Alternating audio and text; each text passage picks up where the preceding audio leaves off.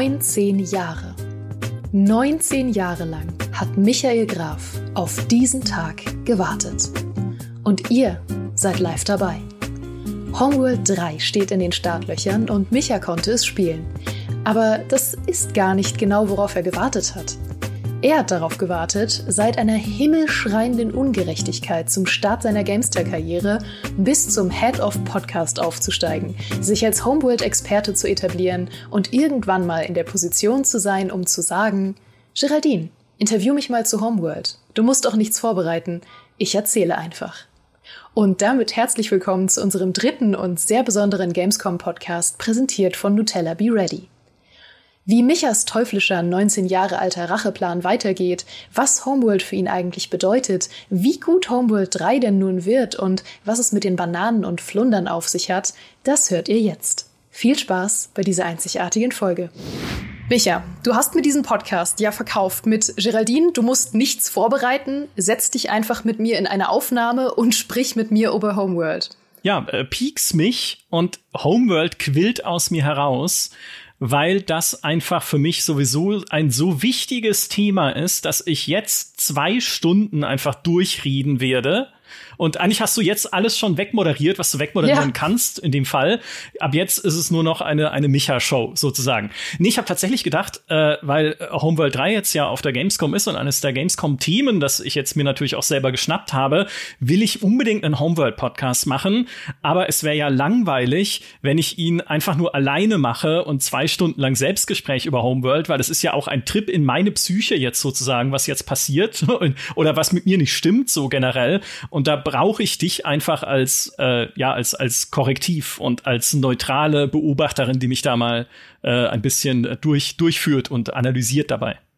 Weil es ja gesellschaftlich leider noch nicht anerkannt ist, mit sich selbst einen Podcast zu führen, beziehungsweise sich selbst zu interviewen in einem Podcast. Solo-Podcasts gibt es ja. Stimmt, stimmt, aber nicht über Homeworld. Da ist vielleicht nicht über Homeworld. Ja, noch nicht zumindest. aber wir hatten ja auch schon des Öfteren mal darüber gesprochen, dass wir irgendwann mal eine Aufnahme zu zweit machen müssen, wo ich einfach nur Stellaris sage und dann legst du los und ich mache so lange meine Wäsche. Und quasi genau das machen wir heute. Ich mache auch meine Wäsche nebenbei. Wir reden nur über das andere Stellaris. Ähm, ja, und da haben wir uns heute zusammengefunden. Ich habe jetzt was vorbereitet. Du kannst nichts dagegen tun. Ha, wir haben uns nämlich heute hier zusammengefunden, um eigentlich über Homeworld 3 zu sprechen, aber eben auch über Homeworld generell. Mhm. Und äh, da fange ich mal mit der Frage an, was eigentlich deine Vorgeschichte mit Homeworld ist. Ich habe ja gehört, dass das alles mit einem großen Missstand angefangen hat seitens GameStar. Mit ja, tatsächlich, weil äh, das erste, was ich von Homeworld gesehen habe in meinem ganzen Leben, war eine ganz kleine GameStar Newsmeldung im Mai 1998. Das war nur so ein paar Zeilen Text und halt so ein winzig kleines Bild weil ne, man kann sich das heutzutage vielleicht gar nicht mehr vorstellen, wenn man Online-News liest, dass man Bilder nicht vergrößern konnte damals im GameStar-Heft. Ne? Also nicht mit zwei Finger größer ziehen, sondern es war halt ein winzig kleines Bild mit drei Raumschiffchen drauf und es sah so unspektakulär aus. Also ich habe mir da auch nichts weiter bei gedacht. Stand halt daneben, ja, 3D-Weltraumschlachten, das macht ein neues Studio namens Relic Entertainment ja, danke, okay, gut, weiter, nächstes Spiel, ich spiele Warcraft 3. Ne? Also, oder ich freue mich auf Warcraft 3, wie auch immer. Und äh, drei Monate später kam dann aber ein größerer Artikel über Homeworld, wo der Alex Garden, einer der Relic-Mitgründer, erzählt, warum er Relic überhaupt gegründet hat, nämlich um Homeworld zu machen. Weil Alex Garden hat gesagt, ich bin Riesenfan von äh, Star Wars. Ich bin Riesenfan von Kampfstern Galactica. Damals noch von der alten Kampfstern Galactica Miniserie, den Filmen mit Lorne Green aus, äh, aus Bonanza. Ja, also die, die, die richtig alten Schinken. Aber ich dachte mir, mein Gott, der Mann fühlt mich, denn ich habe Kampfstern Galactica auch geliebt. Das haben wir damals geguckt, wenn ich mit meinen Eltern Sonntagmittags beim Kuchenessen saß, damit man nicht miteinander reden muss, was in der Familie, Familie immer schwierig ist, ne? Haben wir halt dann geguckt, was gerade im Fernsehen lief und da lief halt hin und wieder Kampfstein Galactica, weil halt manche Fernsehsender einfach nichts hatten, was sie sonst hätten zeigen können.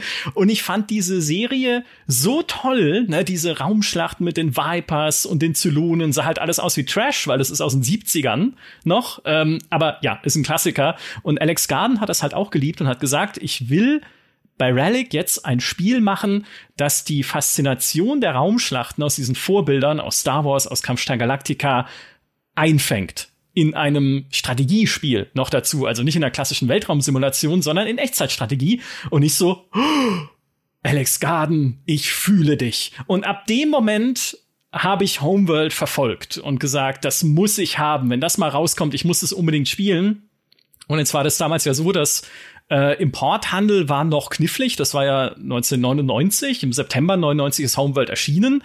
Und ich hätte es beim Importhändler nur bestellen können mit einer Kreditkarte. Ich hatte aber keine Kreditkarte. Ich war da 16. Mhm. Zum Glück hatte aber mein bester Freund damals die Kreditkarte seines Vaters. Ich weil ich hoffe, er hatte sie mit Erlaubnis besagten Vaters. Und er hat dann Homeworld für mich bestellt bei diesem Importhändler und äh, ich habe es halt bekommen in der US-Version und äh, da war es um mich geschehen, sozusagen. Das war jetzt aber noch nicht der große Missstand der Gamestar, weil da äh, lauert ja eigentlich noch ein Drama, habe ich gehört. Das Drama wird sich jetzt erst entwickeln, denn ich habe Homeworld rauf und runter gespielt. Also das war wirklich ein, ein großartiges Spiel für mich, ein prägendes Spiel. Äh, wir können ja nachher noch ein bisschen drüber reden, warum überhaupt.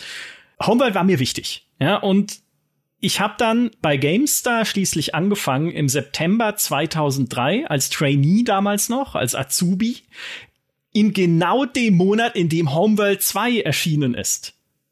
Und ich komme so zur GameStar und denke mir, wie geil ist dieses Timing? Homeworld, eines der für mich wichtigsten Spiele und besten Spiele aller Zeiten, wird in genau dem Monat fortgesetzt, in dem ich die Geschicke dieser Serie selbst mit beeinflussen kann, indem ich es für GameStar teste. Zufall? Und ich glaube nicht. Nein, natürlich nicht. Ich habe extra, hab extra alles so getimt, dass genau dann auch die Stelle frei wird.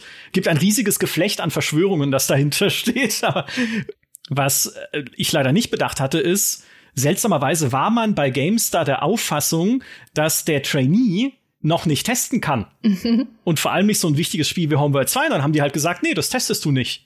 Das ist nicht, äh, das ist noch zu schwierig für dich. Und ich so, Leute, ich habe Homeworld geliebt. Ich habe, ich habe zu Hause, äh, das habe ich extra von meinen Eltern mit nach München gebracht, war ja gerade erst umgezogen, ein altes ZIP-Laufwerk. Ein ZIP-Laufwerk, das war so ein Plastikkasten, in dem man ZIP-Disketten reinlesen konnte. ZIP-Disketten waren besondere Disketten, die waren so eigentlich so dick wie ein Smartphone heute.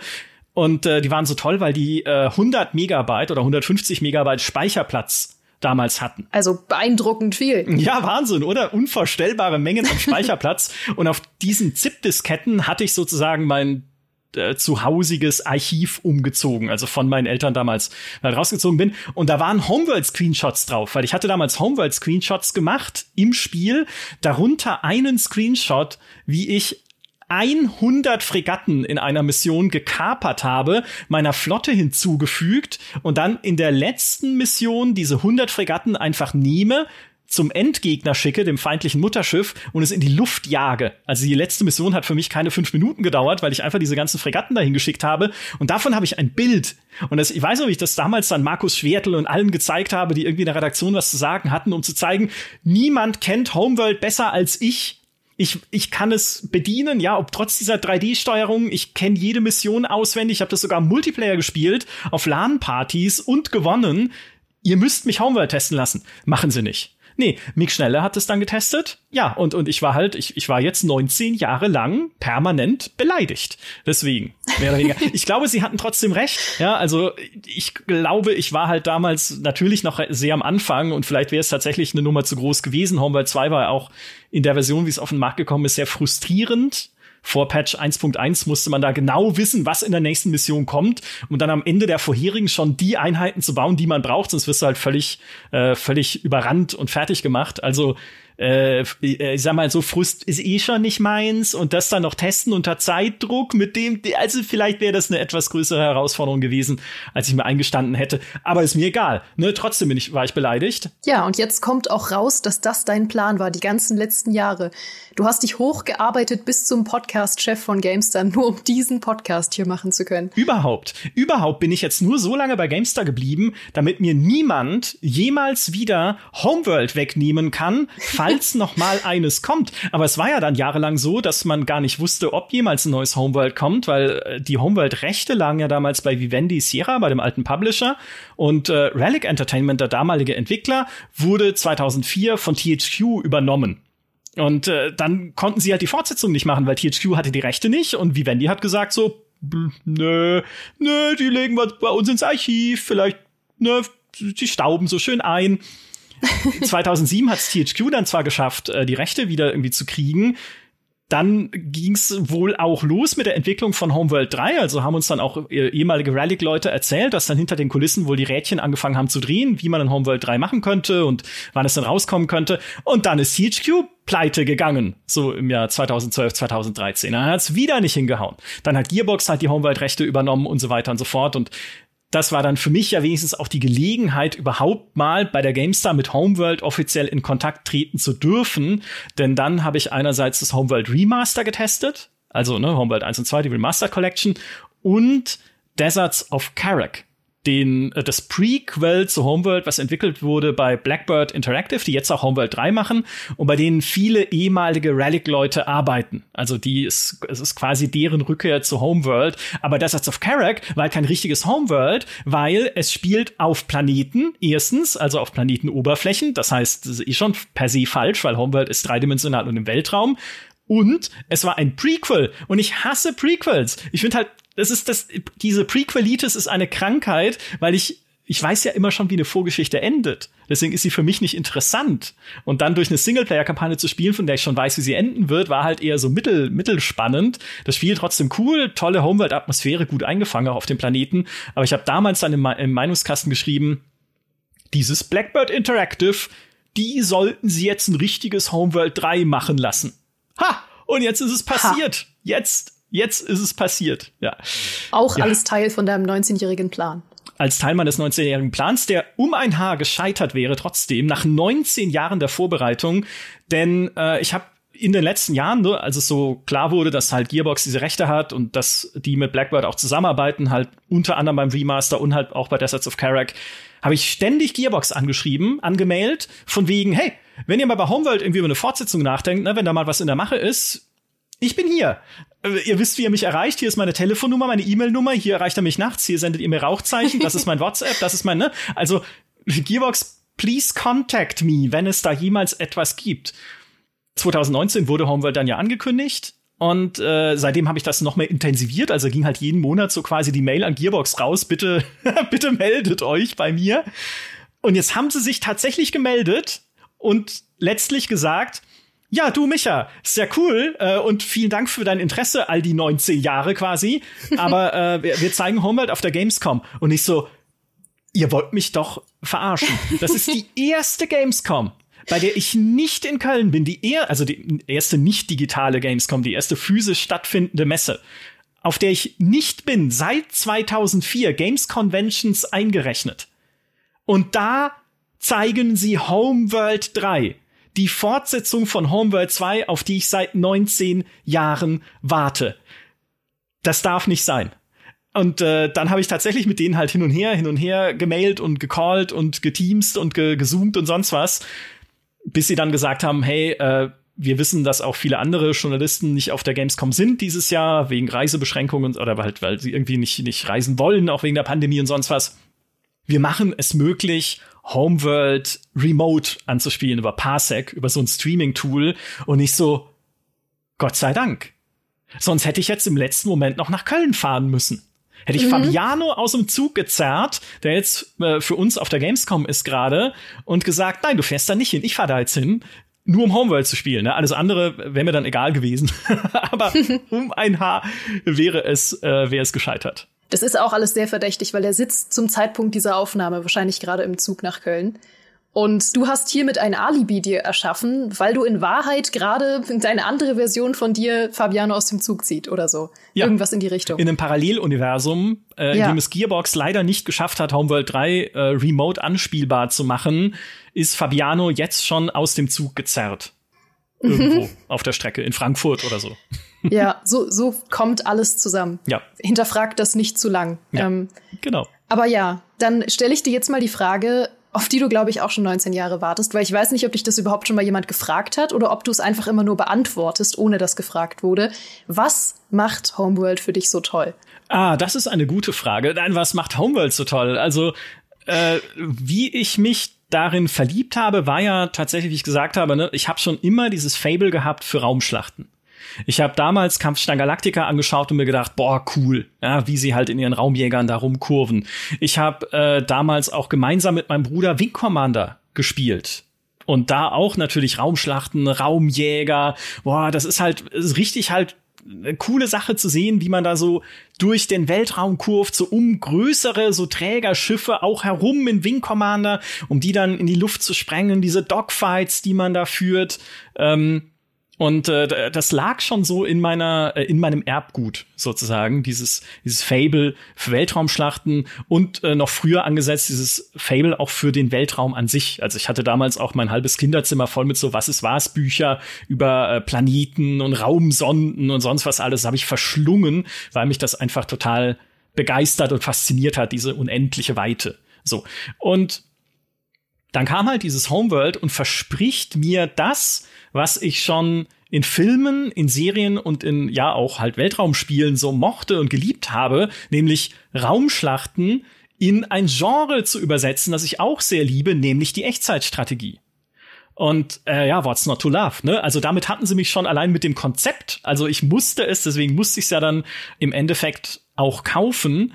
Dann habe ich es halt zum ersten Mal gespielt und ich glaube, das habe ich damals gar noch nicht so realisiert, aber was Homeworld auszeichnet und was es bis heute auszeichnet als Serie, ist sein Umgang mit Größenverhältnissen. Weil du hast in Homeworld halt winzig kleine Raumjäger, dann ein bisschen größere Korvetten, dann halt noch ein bisschen größere Fregatten, dann noch ein bisschen größere Zerstörer und Kreuzer, dann hast du dein riesiges Mutterschiff und dann hast du zusätzlich dazu Hintergründe auf den Karten oder auf den Schlachtfeldern, wo du halt kämpfst, mit den Umrissen von nochmal unfassbar viel größeren Raumschiffwracks oder solchen Sachen. Also richtig ehrfurchtgebietende Metallskelette, die dann da im Hintergrund zu sehen waren. Und das ist einfach per se schon faszinierend. Du kannst halt dann die Kamera reinzoomen bis zu einem kleinen Jäger, bis ich die kleinen, die Cockpitscheiben erkenne an einem einzelnen mhm. Jäger oder seine Flügel oder die Zeichnung auf der Hülle. Und dann zoomst du weiter raus, bis selbst dein Mutterschiff vor diesen riesigen Hintergründen wie so ein, ein kleiner Fleck aussieht. Und das gibt mir einfach Gänsehaut. Und äh, dazu halt dann noch die ganzen äh, Kamerabedienungen, ne? Du zoomst und drehst und gehst halt dann so, also man, ich kann das schwer beschreiben. Äh, wenn Leute mir zuschauen, wie ich Homeworld spiele, sind sie meistens sehr irritiert. Also sagen, was machst du denn jetzt? Insbesondere bei Homeworld 1 war die Bedienung sogar noch relativ schwierig, weil man da, äh, äh, wie hat es Rob Cunningham, der, der Studiochef von Blackbird Interactive, so schön gesagt in unserem Homeworld 3 Interview gerade, du brauchtest ein ganzes Orgelspiel von Tasten, um einen Bewegungsbefehl zu erteilen. Also musst du irgendwie M mhm. drücken, um das Bewegungsmenü zu öffnen. Dann musstest du Shift gedrückt halten, um diesen Bewegungsbefehl nach oben oder nach unten zu modifizieren, weil es ist ja ein dreidimensionales All. Ne? Also du fliegst ja nicht in so einer flachen Pizzaschachtel rum, sondern halt ne, auch in die Tiefe des Raums. Ja, und dann musstest du halt auch noch irgendwie Augenmaß haben, um zu wissen, wo genau das hingeht und die mittlere Maustaste drücken, um die Kamera an Raumschiffe dran zu kleben denen sie dann folgt und also tausend Sachen, die man einfach damals beachten musste, was diese Bewegungsbefehle angeht. Für mich war das aber kein Problem, weil ich fand es so super faszinierend, einfach mit der Kamera da rum zu zoomen, um die Sachen zu kreisen, teilweise auch einfach mal zuzuschauen oder auch mal diesen ähm, es gibt äh, Battlestar Galactica hat den berühmt gemacht, diesen Crash Zoom Mhm. Wenn man die Serie, die neue Serie jetzt, nicht das alte Kampfstein Galactica, da kannte man noch gar nichts, da hatte man nur äh, irgendwie Pappmaché-Raumschiffe, die aufeinander geschossen haben. Aber in der neuen Battlestar Galactica-Serie, wenn man die Raumschlachten sieht, die auch eine tolle Musik hatten übrigens, dann gibt es manchmal so einen superschnellen Zoom zu einem Raumschiff, dem die Kamera dann weiter folgt. Das nennt man halt Crash Zoom. Das ist so eine Kameratechnik. Sollte damals in Battlestar Galactica halt aussehen, als würde wirklich jemand mit einer Kamera auf diese Raumschiffe halt äh, zielen und die filmen, obwohl es ja ein CGI-Effekt war, also ein computergenerierter Effekt, waren ja auch Computergrafiken halt die ganzen Raumschlachten. Aber ungefähr das bin ich, wenn ich Homeworld spiele. Also ich zoome irgendwie raus und dann ganz klein rein, irgendwie zu einem Jägergeschwader, schau dem irgendwie zu, wie es gerade irgendwas angreift, zoom wieder raus, zoom rüber zu einem Zerstörer, schau, wie der auf irgendwas schießt, mit seinen Ionenkanonen, mit so einer, mit so einer Strahlenwaffe. Und ähm, das hat auch so ein, so ein cineastisches Feeling, dann einfach. Und dazu kommen halt noch, was diese Atmosphäre auch so ausmacht, die, diese tolle Musik, die Homeworld damals hatte. Ähm, ich, ich weiß nicht genau, wie man diese Musik nennt, die da drin ist. Äh, ich habe mal irgendwo gelesen, es ist Ethno-Synth. Also so ein, es sind Klar. so, klar, wer, wer kennt das, höre ich jeden Tag, ne? Ähm, Es klingt wie so eine Musikrichtung aus dem Sims 4 Radio, die irgendwann so total wild werden. Ja, ja, Ethno-Synth. Mhm. ja, ungefähr so ist es auch. Weil es ist ja diese Mischung aus Synthesizer-Klängen, die manchmal auch nur ganz ruhig sind und so drunter liegen halt, wenn gerade nichts passiert.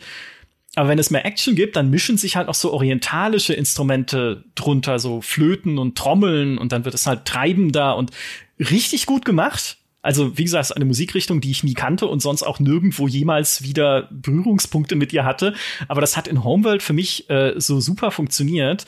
Ähm, es gab in den Schlachten und gibt es bis heute so Battle Chatter, also Funksprüche deiner Einheiten, die halt ihren Status mitteilen, ne? Irgendwie Ressourcensammler sammelt jetzt Ressourcen oder äh, auch sowas wie Gruppe 3 verloren. Ja, wenn halt irgendwas zerstört wurde und halt ständig Funksprüche, die dir halt den, den Stand der Schlacht so mitteilen, wo es auch ein bisschen hilft, einfach dem Spiel zu folgen, aber die halt auch mega Atmosphäre bringen, weil man dann denkt, ja, das fühlt sich halt noch mehr mittendrin an, wie in so einer Raumschlacht. Und das aller, aller tollste an Homeworld ist einfach ganz der Anfang. Also die allererste Szene in diesem Spiel, wo das Mutterschiff aus dem Trockendock startet zu Agnus Dei, einem Choral von Samuel Barber, der sehr pathetisch und sehr getragen ist, wo man eigentlich denken sollte, das passt überhaupt nicht zu so einem Spiel.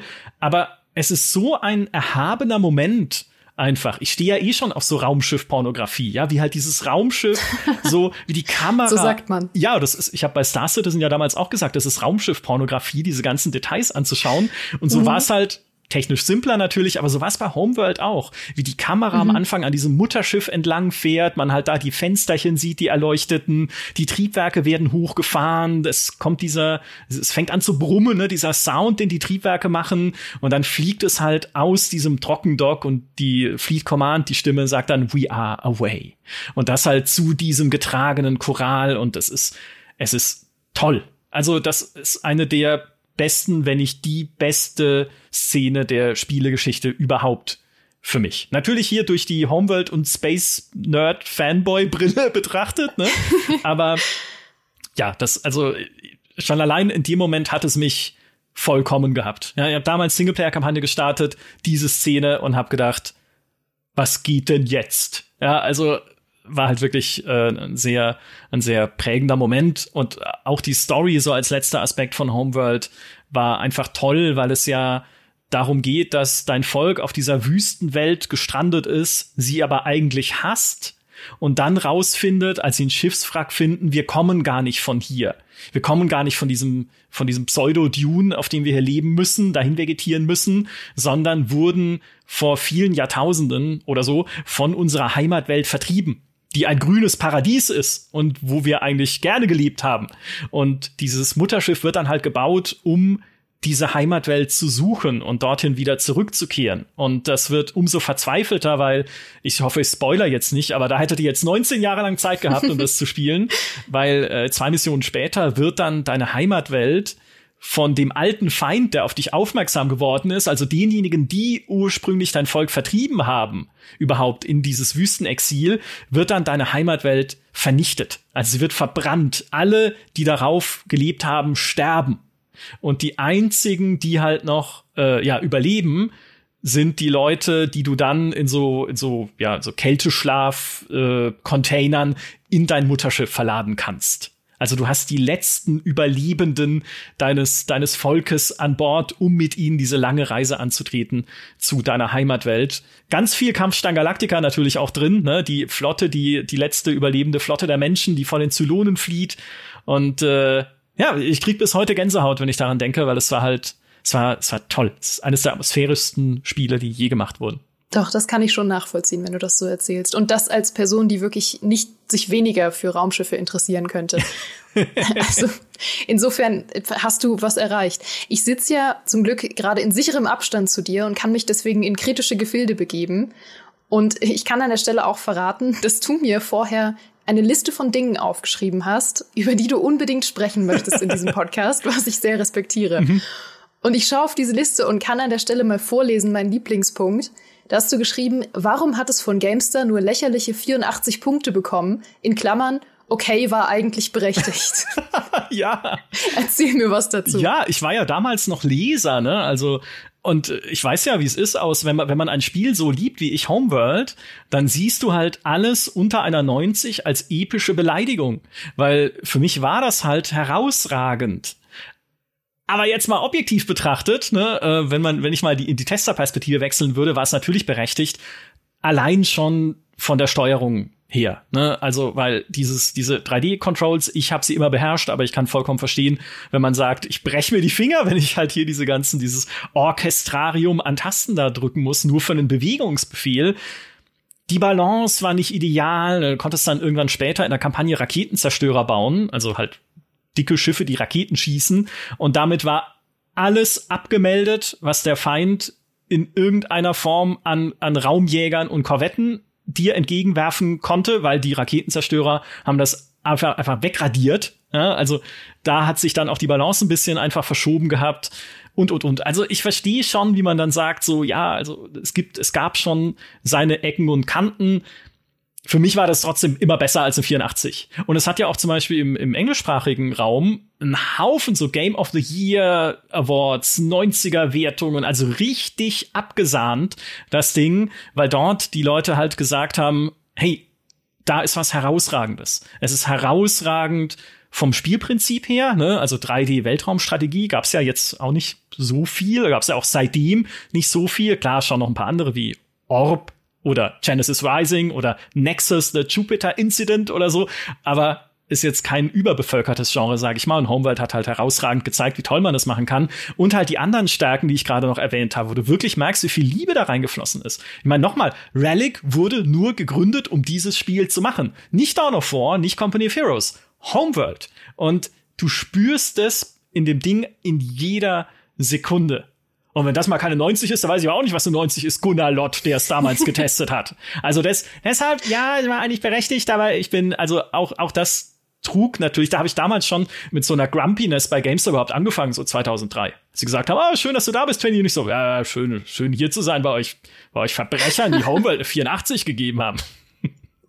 Das erklärt so viel. Ich habe dich direkt wütend kennengelernt, als ich angefangen habe. Ich dachte mir, warum ist Micha den ganzen Tag so voller Wut? Ja, mir an dir vorbeigestampft. 84 für Homewelt, Geraldine. Du bist auch eine von denen. auch du gehörst dazu. Ja. Nee, es stimmt. Ich habe tatsächlich dazugehört. Auch ich reveale heute meinen 19 Jahre alten Plan, dass auch ich damals daran beteiligt war, dass Homeworld nur eine 84 bekommt. Ja, du hast jetzt bei GameStar angefangen, um dafür zu sorgen, dass Homeworld 3 wieder nur eine 84 kriegt. Ja, das, das wäre verrückt, was? Ha, ha, ha, ha, ha. Naja, neues Thema. äh, tatsächlich neues Thema. Ähm, was waren denn deine anderen liebsten Weltraumspiele zu der Zeit? Also ich wage mich gar nicht, es zu sagen, aber ähm, Stellaris hast du vielleicht auch schon mal gehört.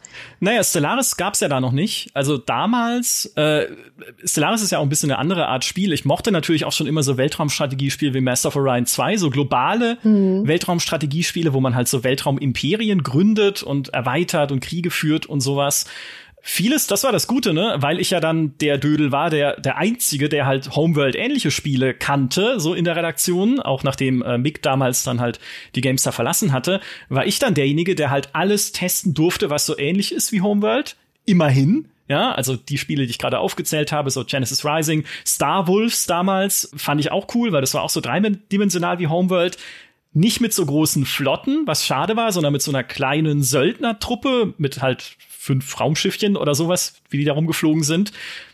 Aber da habe ich sie dann heimgezahlt, dem habe ich nämlich eine 84 gegeben, was glaube ich jetzt so im Nachhinein betrachtet vielleicht ein bisschen zu hoch war. Aber egal, ja, ich habe dann alles alles so nach oben gebogen, was in der GameStar seitdem getestet wurde an dreidimensionaler Weltraumstrategie. Das war das war äh, meine Rache. Das ist nur fair. Ja. Und was wurde dann aus der Wertung von Homeworld 2? Warst du damit auch nur annähernd einverstanden?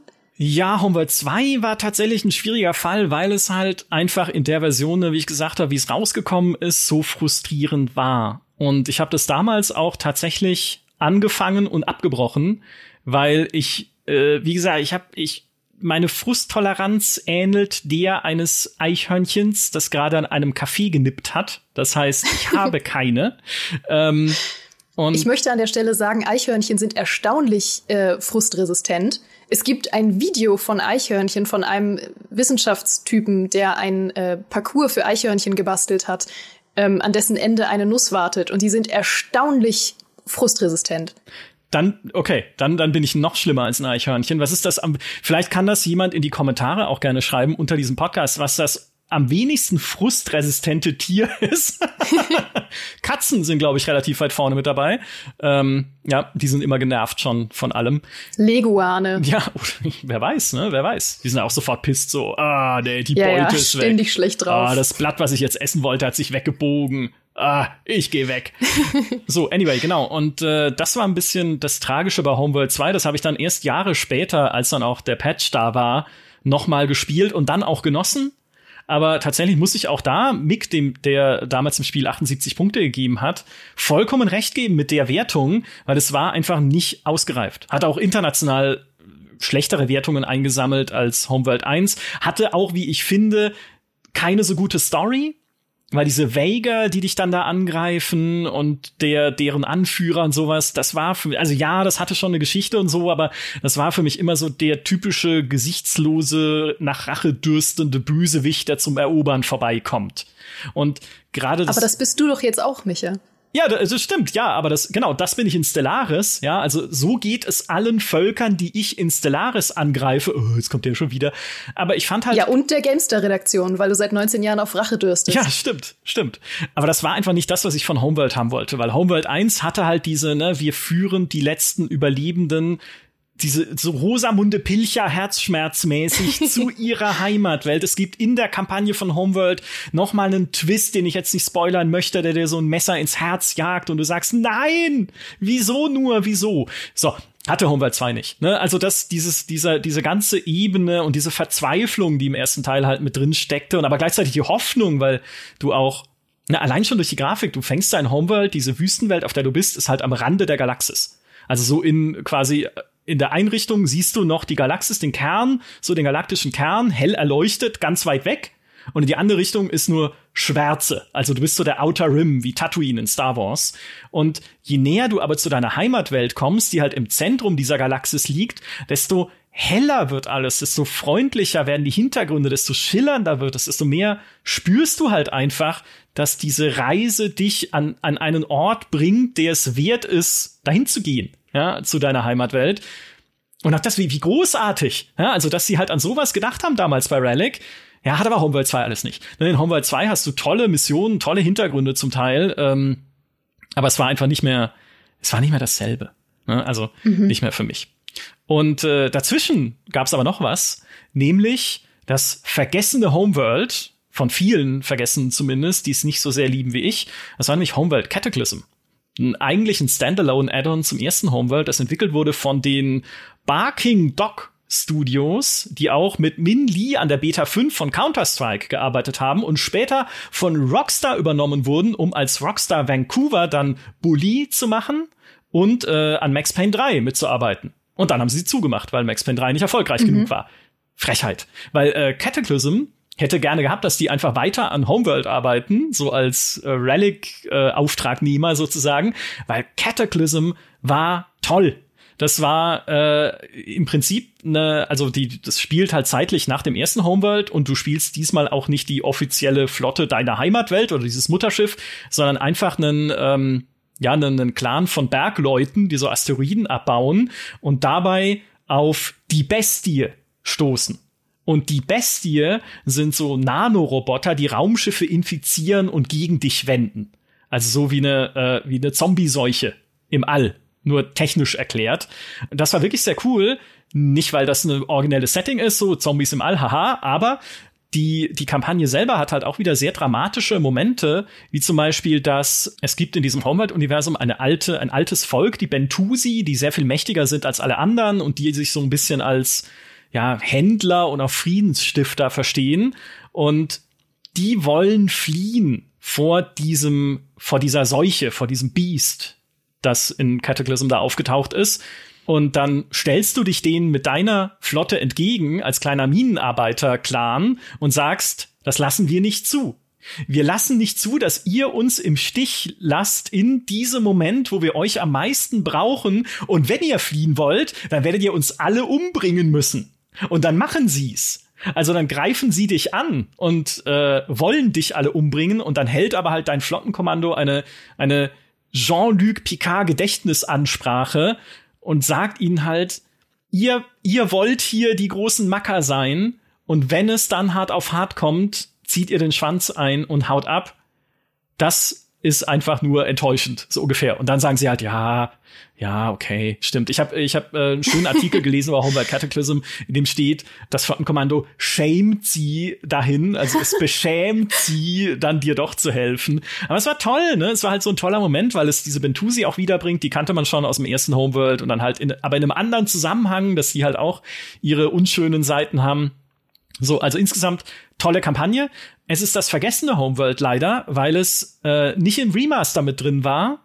Denn Gearbox sagt, der Source Code ist weg, der Quellcode ist weg von Homeworld Cataclysm. Komischerweise haben dann irgendwie andere Quellen gesagt, hä, Moment, doch, der Quellcode ist doch da. Und eigentlich bräuchte man den Quellcode auch gar nicht, um es neu auflegen zu können. Aber Gearbox sagt, nee, äh, geht leider nicht, deswegen ist es bis heute da nicht drin.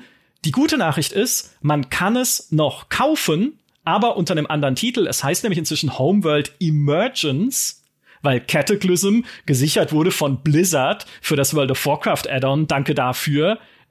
World of Warcraft, das ist das falsche Cataclysm. Homeworld Cataclysm war zuerst da. Da, den gehört es. Aber gut, okay, jetzt heißt es Homeworld Emergence. So stehst du auf jeder BlizzCon. Das ist das falsche Cataclysm und alle so was. Ja, Wer ist ja, der Typ? Imposter. ja. Und äh, Homeworld Emergence gibt's heute noch äh, für aktuell, ich glaube, knapp 10 Euro oder so auf GOG. Also GOG.com, äh, die haben es auch exklusiv. Ich glaube, das kriegt man nirgendwo sonst.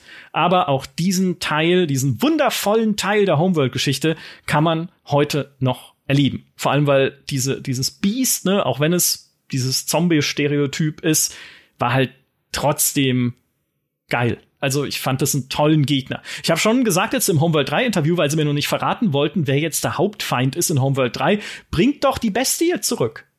Also mhm. oder sowas ähnliches, weil diese Idee, dass halt jemand deine eigenen Raumschiffe gegen dich wendet, diese diese diese Crew so nanofiziert wie die Borg in Star Trek, die dir deine eigenen Leute wegnehmen und gegen dich wenden, ist doch eine super Idee. Also macht es doch einfach wieder. Ihr braucht doch gar keine neuen Ideen bei Homeworld, ist doch alles schon da. Haben sie, hat er auch so gesagt, dann der Rob Cunningham, ja, ja, jetzt schauen wir mal. also, mal gucken. Gucken Musste er ja sagen. In Wahrheit hat er sich die Idee aufgeschrieben. Ja, ja, gucken, gucken wir mal. Schreib, schreib. Seit 19 Jahren sitzt er da und sagt, ich bring das Biest zurück, egal was alle sagen. naja, gucken wir mal. Jetzt bewegen wir uns ja rasend schnell in Richtung Homeworld 3, äh, gerade thematisch, wo wir jetzt diese ganze Historie des Michael Graf und Homeworld langsam abgedeckt haben. Und bevor wir jetzt zu den spannenden Fragen kommen, nämlich äh, wie wird jetzt eigentlich Homeworld 3, würde ich für den Spannungsaufbau und weil ich eine neue Ladung Wäsche holen muss zum Falten, einfach mal kurz ein Wort vom Sponsor dieser besonderen Folge einspielen. Nutella Be Ready freut sich auf neue Spiele und die Gamescom und unterstützt deshalb diesen Podcast, genauso wie unsere Find Your Next Game Gamescom Edition beim Monsters and Explosions auf Twitch. Gönnt euch ein Nutella Be Ready und entdeckt den einzigartigen Geschmack von Nutella auf die knusprige Art, der praktische Snack, wenn ihr spielt oder wenn ihr gerade durch eine Gamescom-Halle lauft, um neue Spiele zu entdecken. Also wenn ihr wie ich Nutella auf dem Brot liebt, dann probiert es doch auch mal in einer knusprigen Waffel. Homeworld 3. Du hast es dir angeschaut, Micha. Was genau hast du dir angeschaut? Ich habe zwei Missionen der äh, späteren Singleplayer-Kampagne gespielt. Das sind, glaube ich, Missionen zwei und drei, also nicht ganz der Anfang, aber halt direkt am Anfang. Und ich habe mit Rob Cunningham gesprochen, dem Studiochef von Blackbird Interactive, der früher schon bei Relic der Art Director von Homeworld war und auch Relic damals mitgegründet hat. Also eigentlich mhm. auch jemand, der Alex Garden ist inzwischen nicht mehr mit dabei, übrigens, äh, ganz, äh, ganz kurzer Exkurs, weil Alex Garden hat die tollste Geschichte überhaupt. Der hat nämlich halt Relic gegründet, hat dann aber dort aufgehört und hat danach in Vancouver einen Pizzadienst gegründet, dessen Spezialität darin bestand, dass die Pizza quasi von einem Roboter im Auto zubereitet wird, während sie an dich geliefert wird. Ja, ist pleite gegangen leider. Aber Verdammt. Alex Garden, super gut. So, zum Glück ist Rob Cunningham dabei geblieben. Hat dann halt, als äh, THQ damals pleite ging, wurde ja Relic von Sega übernommen und die Homeworld-Rechte gingen an Gearbox. Auch da wieder, wo man sagt so, oh, wenn halt Sega auch bisschen mehr auf den Tisch gelegt hätte, um auch die Homeworld-Rechte zu kaufen, danke, hätte Sega halt schon vor 100 Jahren ein Homeworld 3 machen können. So ging's auch da wieder auseinander. Relic geht halt an äh, Sega und Homeworld geht an Gearbox und zum Glück, muss man sagen, einerseits tragisch, aber andererseits auch zum Glück, haben halt dann Leute bei Relic aber auch gesagt, darunter der Rob Cunningham und der Aaron Cambitz, also auch ein Lead-Artist, der an Homeworld beteiligt war und glaube ich auch ein, Gründungsmitglied von äh, Relic damals. Darauf haben wir keinen Bock. Also wir wollen nicht zu Sega gehören, wir wollen weiter unabhängig sein, wir wollen äh, oder wir wollen jetzt wieder unabhängig sein, nachdem wir vorher ja eh schon bei THQ waren. Wir wollen wieder ein kreatives Studio machen. Wir gründen jetzt Blackbird Interactive. So, und dieses Blackbird Interactive ist eben jetzt das Entwicklerstudio von äh, Homeworld 3 und der Rob Cunningham war so nett, sich vor eine Kamera zu setzen, um meine bohrenden Fragen zu beantworten. Und du hast es dir angeschaut und ich, es brennt mir unter den Nägeln, dich zu fragen. Wie fandest du es denn?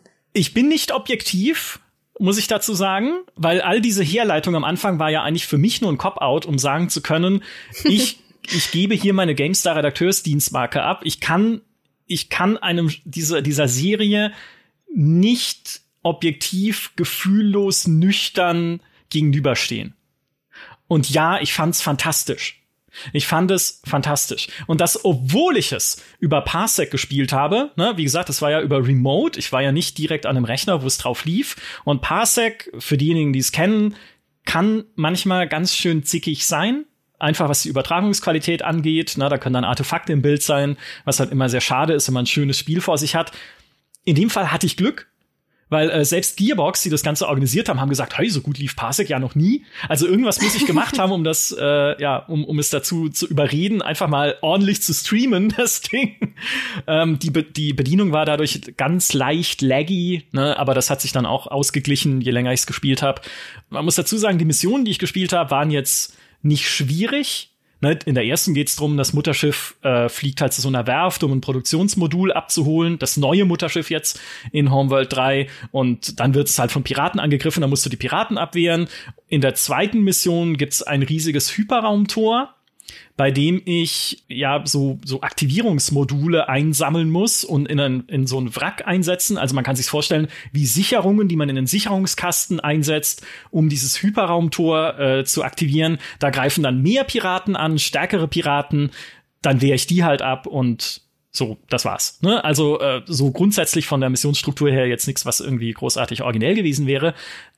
Aber sie haben halt diese eine tolle neue Idee für Homeworld 3, von der ich nie wusste, dass ich sie brauche, aber die jetzt, wo sie da ist, sich absolut natürlich anfühlt und wie eine organische Weiterentwicklung von allem, was es halt in Homeworld vorher gab. Und das sind 3D-Objekte im Weltraum.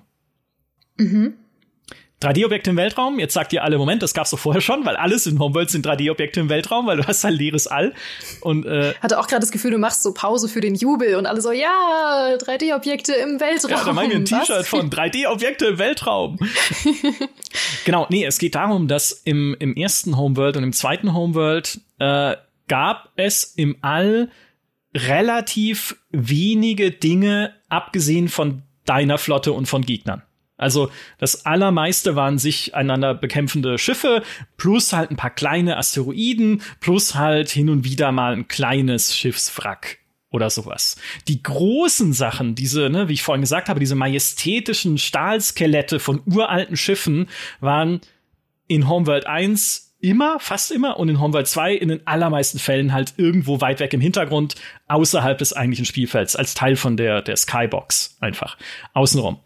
Was sie in Homeworld 3 jetzt machen, ist diese riesigen Objekte auf die Karten selbst zu holen als dreidimensional modellierte Dinge. Also du hast in der ersten Mission, wo das Mutterschiff ja eigentlich nur irgendwas abholen möchte, diese Schiffswerft innerhalb eines Asteroidenfeldes. Und diese Asteroiden gibt es halt in allen Größen und Formen. Also es gibt halt riesige Asteroiden, die irgendwie zigmal so groß sind wie dein Mutterschiff, bis hin zu ganz kleinen, die halt nur so groß sind wie ein Raumjäger oder eine Fregatte oder sowas. Also allein da schon wieder die Größenverhältnisse. Und in der zweiten Mission, wo man dieses Hyperraumtor äh, aktivieren muss, ist halt nicht nur dieses Hyperraumtor einfach riesig und ein 3D-Objekt auf der Karte, sondern davor, der Sicherungskasten, wie ich es gerade so salopp beschrieben habe, ist ein riesiges Wrack ein gigantisches Raumschiff-Wrack, das wiederum zigmal so groß ist wie dein Mutterschiff und in das, in das du dann halt auch diese, diese äh, Aktivierungsmodule einsetzen musst. Und das ist allein schon äh, grafisch beeindruckend. Also auch die, die Lichtstimmung, wie dann teilweise die Asteroiden von anderen Asteroiden mit irgendwie Schatten beworfen werden. Oder auch diese Wracks sind teilweise halt liegen im Schatten und wenn du dann einen Ressourcensammler nimmst, der dicht über die Oberfläche fliegt, dann erhält er diese Oberfläche mit seinen Scheinwerfern und Unebenheiten an dieser Oberfläche werfen dann auch äh, dynamische Schatten, die dann so mitwandern und so. Also sieht hammermäßig aus. Dazu kommt bei diesen Wracks, äh, das sind halt nicht nur einfach so Briketts im Weltraum, ne, also so uniforme, uniforme Dinger, auf die jemand Texturen geklebt hat, sondern sie sind wirklich ausmodelliert. In denen gibt es Löcher, in denen du, äh, wo du die unterschiedlichen Decks sehen kannst, die es da früher gab. Es gibt irgendwie so Röhren da drin, wie so Triebwerksröhren, die äh, durch diese Wracks hindurchführen. Und das Besondere an all diesen 3D-Objekten ist jetzt halt, sie sehen nicht nur geil aus, sondern du kannst sie auch spielerisch nutzen. Und mhm. zwar einerseits als Deckung, weil alle Geschosse in Homeworld tatsächlich ballistisch simuliert werden. Also wenn irgendeine Kanone oder eine Rakete schießt, ne, dann fliegt dieses Geschoss zu deinem Raumschiff. Und wenn du aber dann hinter so ein Objekt dich versteckst, dann kannst du dem Beschuss entgehen. Also es gibt jetzt Deckung im Weltraum, das gab es früher nicht. Und du kannst diese Objekte halt nutzen, auch um, sagt zumindest Blackbird, äh, Flotten und Verbände zu verstecken, also um Hinterhalte zu legen. Wenn du zum Beispiel in so einem riesigen Wrack, kannst du dich dann halt durch diese Röhre schleichen, die hindurchführt, oder durch ein Loch irgendwie schleichen, um dann den Gegnern, die am anderen Ende irgendwie warten auf dich, in den Rücken zu fallen, wo sie dann vielleicht dünner mhm. gepanzert sind oder sowas. Also mhm. das ist einfach mehr taktische Möglichkeiten im All. Der Rob Cunningham hat auch gesagt, es war von Anfang an das, was sie immer machen wollten in Homeworld 3, diesen Schlachtfeldern mehr Charakter zu geben. Und es soll auch noch viel mehr Dinge geben, die da dann irgendwie äh, passieren können. Er hat dann erzählt, es gibt so Eisfelder mit Eisasteroiden und riesigen Eisbrocken, um die man äh, rumnavigieren kann. Es gibt irgendwie Partikelstürme im All, die wohl äh, ja wahrscheinlich gefährlich sind, aber so genau wollte das mir nicht erzählen. Also denke mal, dass man da halt, wenn man Schiffe reinbewegt, äh, diese diesen Schiffen schon mal, weiß nicht, einen Blumenkranz umhängen kann und Tschüss sagen so, weil die dann von diesem Partikelsturm zerlegt werden. Aber es ist sicherer, wenn du nichts weißt. Ja, vielleicht, ja. Das würde mich nur beunruhigen dann. Ja, ja. Genau, aber diese diese diese 3D-Objekte sind halt einfach eine coole Idee. Ja, und eine, von der ich halt sofort beim Spielen am Anfang, ich habe das ja schon gelesen gehabt, das steht ja auch schon, äh, bevor jetzt man Homeworld 3 spielen konnte, stand das ja schon äh, beispielsweise auf Steam in der Beschreibung, ja, es gibt jetzt so dreidimensionale Objekte im All und ich so, pfft, ja, und ja, aber was sonst noch, ne? Also ich meine, das ist doch nicht das, was Homeworld ausmacht. Aber wenn man es dann spielt, fühlt es sich so organisch an und so, als wäre es schon immer so gewesen. Und ja, das ist eigentlich für mich immer das Zeichen, dass es eine, eine gute Idee ist, ne? dass sie in die Richtung gegangen sind. Und jetzt fragst du dich vielleicht, aber Micha, wenn doch eh schon die Bedienung bei so einem dreidimensionalen Spiel knifflig ist, wie knifflig ist sie denn dann, wenn du in diesem dreidimensionalen Spielst, äh, Spiel auch noch kleine Raumschiffe durch ein Loch oder eine Röhre in einem Wrack, das dreidimensional modelliert ist, im Weltraum bewegen kannst? Exakt das habe ich mich gefragt, ja. Ja, ja, ich habe es in deinen Augen gesehen. Mhm. Ja, also da das habe ich nämlich auch gefragt. Und äh, tatsächlich, das Groteske ist, diese 3D-Objekte machen die Bedienung sogar einfacher. Weil der Mauszeiger im Spiel. Wenn du eine Einheit anwählst, ne, und dann hast du ja, ja quasi einen Mauszeiger, mit dem du einen Bewegungsbefehl geben kannst, muss man auch nicht mehr wie früher M drücken, schon seit Homeworld 2 zum Glück. Also da hat sich schon allein viel getan. Aber dieser Mauszeiger heftet sich sozusagen an die Oberflächen von diesen 3D-Objekten, also von Asteroiden, von Wrackteilen, von Panzerplatten, die da rumschweben, wenn man ihn drüber bewegt. Und so kann man dann eine Einheit, die man angewählt hat, sehr gezielt auf eine Seite dieser Objekte bewegen. Es ist super schwer, sich das jetzt vorzustellen, aber glaubt's mir einfach, wenn ich es erzähle. Es ist schon allein dadurch sehr einfach, die zu navigieren, weil man halt immer, ne, muss nur die Maus drüber bewegen. Ich sehe dann halt den Cursor, wie er so dran ploppt, ne, so an die Oberfläche und dann kann ich die Schiffe dahin schicken. Und das allerbeste ist, das geht auch mit Objekten, die sehr weit entfernt sind, so dass ich die 3D-Objekte benutzen kann, also beispielsweise einen Asteroiden benutzen kann, um meine Schiffe quer über die Karte zu bewegen mit nur einem Klick. Weil ich muss nur die Maus auf diesen entfernten Asteroiden bewegen und sagen, flieg dahin, ne, klick drauf und meine Schiffe fliegen dann dahin. Also nicht mehr wie früher irgendwie die Sensorkarte öffnen, dann einen Kurs dahin festlegen, nochmal die Höhe festlegen. Nee, die Schiffe fliegen automatisch zu dem Ziel, auf dem ich gerade meinen Mauszeiger habe, selbst wenn es in der Tiefe des Raums ist, also wenn sie nach oben oder nach unten fliegen müssten. Also ja, lange Rede, kurzer Sinn, die Bedienung wird dadurch deutlich einfacher. Ich habe das auch in der ersten Mission, die ich gespielt habe, halt gemerkt. Da äh, bist du ja an diesem Asteroidenfeld und dann greifen die Piraten an und teilweise kannst du die Piraten nicht sehen, denn diese Objekte haben auch Sichtlinien. Ne? Weil wenn du Hinterhalte liegen kannst, dann kann natürlich, also logisch siehst du ja auch nicht, was hinter den Dingern ist. Und teilweise kannst du die Angreifer halt nicht sehen, weil sie hinter den Asteroiden sind. Was das Spiel dir aber gibt, ist so eine, so ein Sensorblip, der dir anzeigt, wo sie ungefähr sind. Ne? Also der Gegner ungefähr da oben so. Und dieser Sensorblip liegt halt, weil es ein Asteroidenfeld ist, meistens in der Nähe von irgendeinem Asteroiden und ich kann dann halt einfach meine Maus auf den Asteroiden bewegen, meine Schiffe dahin schicken, dann fliegen sie hin, finden die Gegner und schalten sie aus. Statt wie früher halt dann irgendwie, okay, Bewegungsbefehl öffnen, wie hoch ist dieser Blip jetzt? Kann, muss ich die Kamera irgendwie noch mal um 36 Grad nach rechts drehen, um erkennen zu können, ob ich jetzt wirklich da den Mauszeiger platziert habe oder doch irgendwie 150 Lichtjahre weiter links, ne? Also, das entfällt halt. Das macht's deutlich angenehmer und intuitiver zu spielen. Bis auf eine Kleinigkeit, äh, aber ich glaube, das ist eher eine Gewohnheitssache. Wobei, wer weiß, ne, wie es später ist, wenn man die Kamera äh, sehr viel dreht und zoomt, was halt mein meine Art ist, Homeworld zu spielen. Ich habe schon mal gesagt, der Crash-Zoom. Ne? Ich zoome halt immer bis ins kleinste Detail rein, dann wieder raus und wieder rein und woanders hin und so.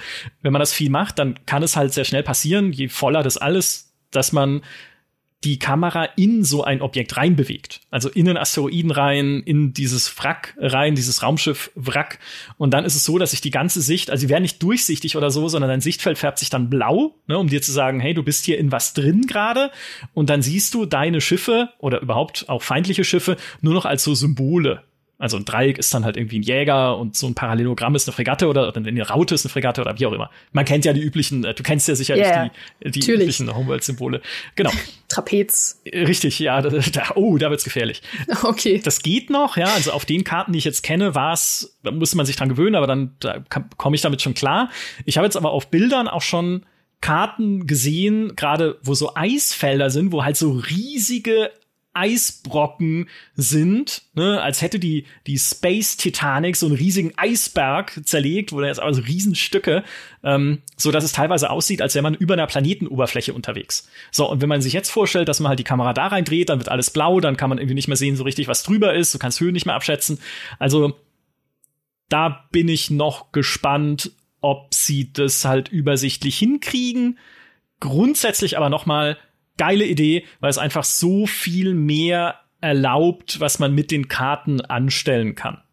Bisher war das höchste der Gefühle eine Mission von Homeworld 1, die in der Nähe von einer Supernova spielt und um keinen Schaden zu nehmen von der Strahlung dieser Supernova, musstest du deine Raumschiffe durch so Staubwolken bewegen, die man aber eh schon kaum gesehen hat mit bloßem Auge. Also es waren halt so durchsichtige Wolkenschläuche. In der Homeworld Remaster Collection übrigens noch weniger. Keine Ahnung, was sie da mit den Grafikeffekten gemacht haben, aber da sehe ich diese Haupt, diese Staubwolken überhaupt nicht mehr. Fast. Äh, aber das war immerhin das Terrain ein bisschen genutzt damals in Homeworld 1. Und wenn sie das jetzt mehr machen, wenn ich mehr so Punkte auf der Karte habe, wo ich überlegen muss, wie nutze ich die, wo kann ich jetzt vielleicht meine Raumschiffe unbemerkt durchschicken, wo muss ich vielleicht einem Partikelsturm aus dem Weg gehen oder vielleicht auch gerade nicht, weil er eine wichtige Abkürzung ist, egal ob mein Schiff dann irgendwie beschädigt wird, wenn es da durchfliegt. Also, das mag ich sehr gern. Und wenn das so deine größte positive Überraschung in Sachen Neuerungen war. Was war deine größte positive Überraschung in Sachen, die gleich geblieben sind? Es ist ja noch recht wenig, was man bisher davon gesehen hat. Also vieles davon basiert noch auf äh, Versprechen. Aber mhm.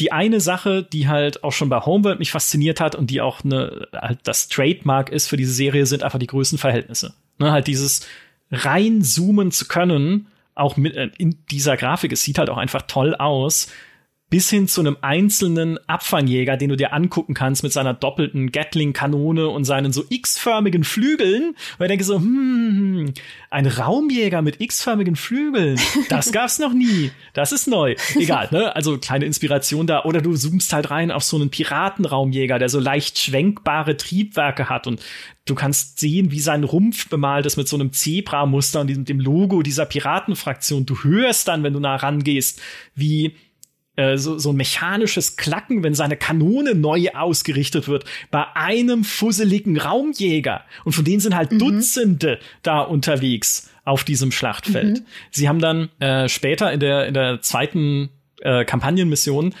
die ich gespielt habe, dann äh, rücken die Piraten halt mit so Raketenfregatten an, die halt äh, relativ stark sind, einfach gegen, gegen Raumjäger. Und auch da kannst du halt, die sehen halt so makeshift aus, ne? Als hätte jemand halt irgendwie so Raketenpots an irgendwie die Überreste von einer alten NASA-Raumsonde geschraubt, so quasi. Also wie halt so ein Piratenschiff aussehen muss. Was allein schon deshalb spaßig ist, weil man dann halt die Deckung nutzen muss, ne? weil ich habe nur Jäger und damit die halt von diesen Raketen nicht zerlegt werden, muss ich halt gucken, okay, kann ich meine Bomber irgendwie hinter so eine Panzerplatte bewegen, damit die Raketen die Panzerplatte treffen, dann manövriere ich sie wieder raus und greife dann die Fregatte an und gehe hinter die nächste Panzerplatte, bevor die nächsten Raketen kommen. Also allein schon vom Gameplay her cool und halt auch einfach vom Aussehen her cool. Reinzoomen, schauen, wie sie die Raketen verschießen. Wieder rauszoomen, um das große Ganze zu sehen. Meine anderen Geschwader, die vielleicht gerade anrücken. Irgendwas, was an anderer Stelle auf dieser Karte äh, passiert. Also, das ist super. Ja, was sie versprechen, ist, dass sie die Komplexität auch nicht herunterdummen wollen von dem Spiel. Weil auch der Rob Cunningham in meinem Interview gesagt hat, wir verstehen, dass Leute Komplexität von Strategiespielen erwarten. Mhm. Wir wollen die Bedienung vereinfachen, ja, also damit man halt, äh, wie schön hat das gesagt, man will diese Komplexität haben, aber nicht auf einem Teller äh, serviert, der kaputt geht, wenn man ihn in die Hand nimmt und mit einer schwabbeligen Gabel, mit der man sie essen muss. Fand ich ein sehr schönes Bild. ne, deswegen verfeinern sie halt die Werkzeuge, wie man damit klarkommt. Aber grundsätzlich soll halt alles drinstecken, was man von einem Homeworld erwartet.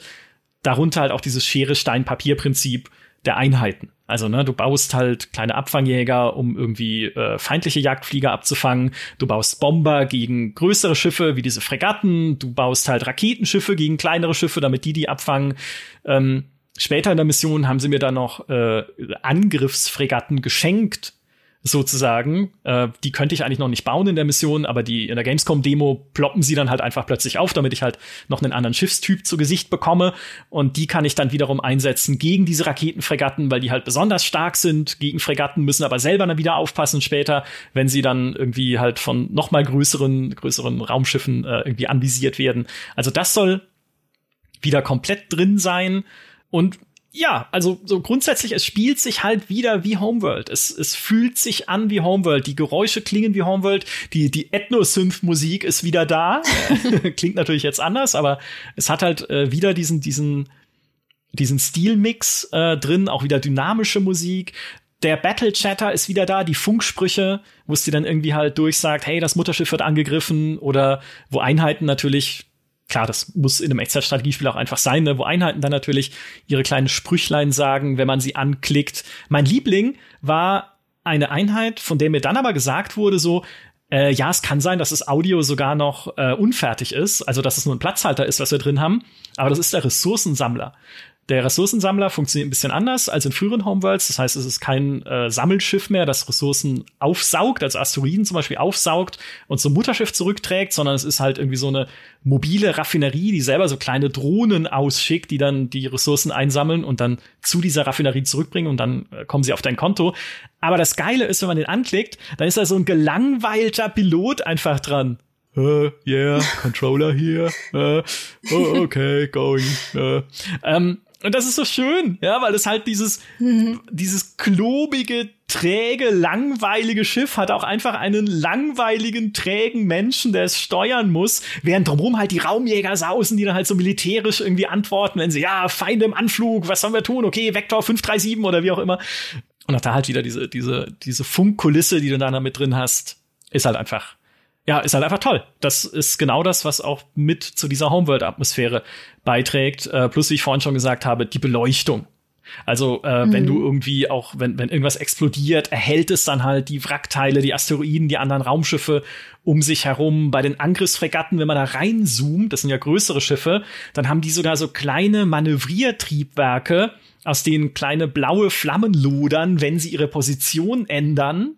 Also selbst so winzig kleine Details sind da halt ausmodelliert. Du kannst aufs Mutterschiff draufzoomen und kannst die einzelnen Geschütztürme dir anschauen, diese Flakgeschütze, die es halt hat, die auf so Schienen montiert sind und beim Feuern so zurückschnellen und wieder nach vorne gehen und wieder zurückschnellen. Ne?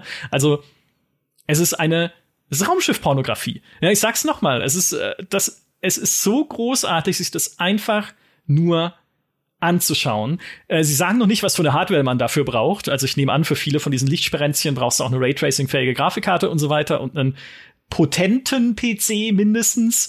Ist jetzt natürlich noch zu früh, das zu sagen, weil es kommt ja erst nächstes raus und wird noch optimiert und alles, aber äh, ist mir doch egal. Ja, ich kaufe mir auch, ich kaufe mir von mir einen neuen NASA-Rechner für Homeworld 3.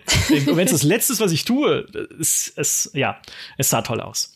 Du meintest ja, du hast noch nicht so viel gehört oder gesehen von der Story, aber was sind denn da deine Hoffnungen? Glaubst du, dass es wieder Rosamunde Pilcher Potenzial hat? Ja, eventuell. Ich will jetzt nicht spoilern, worum ganz konkret es geht. Ich weiß es zwar schon und es gibt einen Artikel auf GameStar.de bei GameStar Plus äh, von mir mit einem Spoilerkasten, wo ihr nachlesen könnt, was die Story ist. Oder ihr guckt irgendeinen mhm. anderen Artikel von jemand anders an, der es einfach knallhart wegspoilert, geht auch, ja. Ähm, also ich will jetzt nicht ganz genau sagen, aber ich glaube, ja, es hätte das Potenzial, wieder interessanter zu werden als diese für mich platte Geschichte in Homeworld 2, weil im Zentrum der Handlung diesmal ein Mysterium steht, das du enträtseln musst. Und das ist grundsätzlich immer was Gutes. Also ich finde immer, wenn du, also, mein, das ist jetzt auch nichts Originelles, ne, aber immer wenn es heißt, okay, in dieser Galaxis, in der am Ende von Homeworld 2 etwas ganz Wichtiges passiert ist, geht etwas vor sich, was wir uns nicht erklären können. Geh du mal los und find es raus.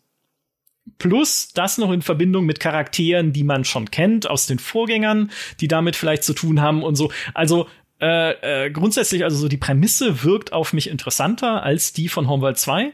Meine Hoffnung wäre einfach, dass sie es auch dann weiter packend inszenieren und packend rüberbringen, dass da interessante Twists vielleicht noch mal drin stecken, dass dieses Mysterium vielleicht gar nicht das ist, für das man es zuerst hält oder ja, also wie auch immer, was da halt noch kommt.